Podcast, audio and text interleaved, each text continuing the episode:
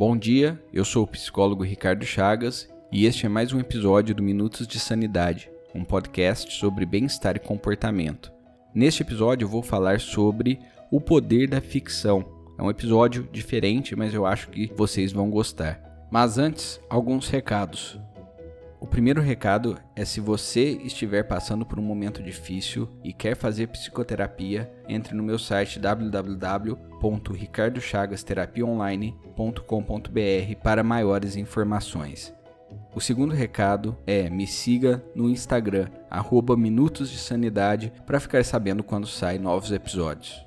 O terceiro recado é se você estiver ouvindo este podcast em um agregador, avalie o podcast para ajudar na divulgação. E o quarto recado é para você ouvinte indicar esse podcast para algum amigo que precise ouvir palavras positivas. E você vai ajudá-lo e vai me ajudar também. Agora, vamos para o episódio.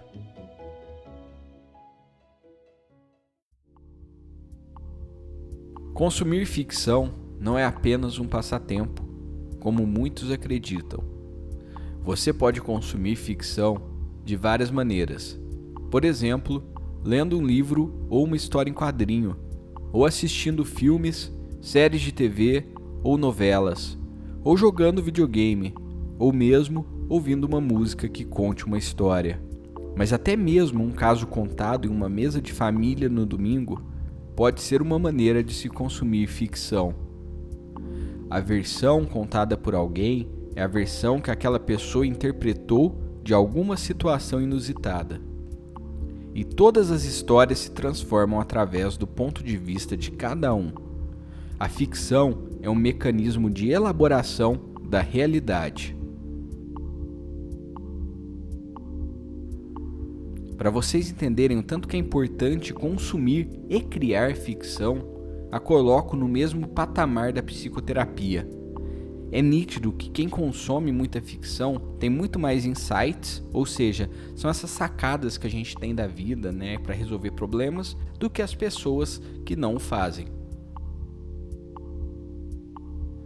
Mas antes de nos aprofundarmos mais sobre o assunto, eu preciso falar sobre os conflitos.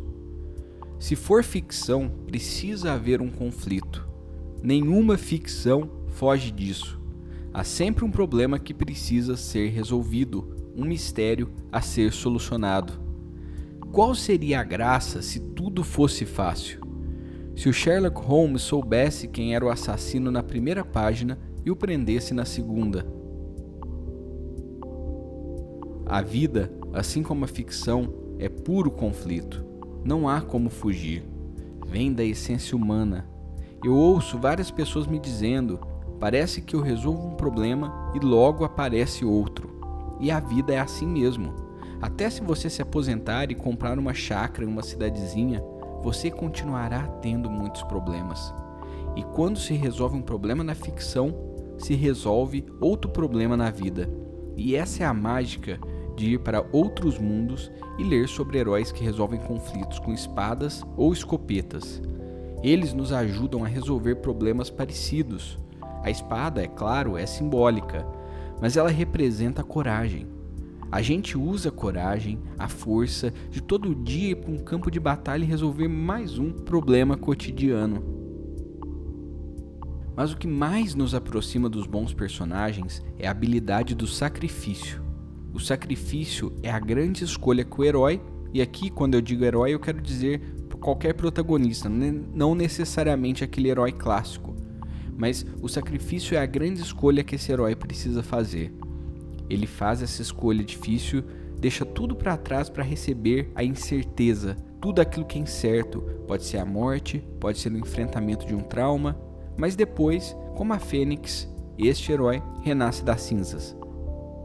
E junto com esse herói, nós também enfrentamos os nossos problemas pessoais, cotidianos. Portanto, fique de olho nessa dica não apenas consuma ficção, viva a ficção, compreenda a metáfora que aquela obra quer passar para você. Reflita sobre a coragem, sobre o medo, sobre o amor, sobre o ódio, sobre a condição humana, sobre essa força que a ficção nos traz. A ficção tem esse poder.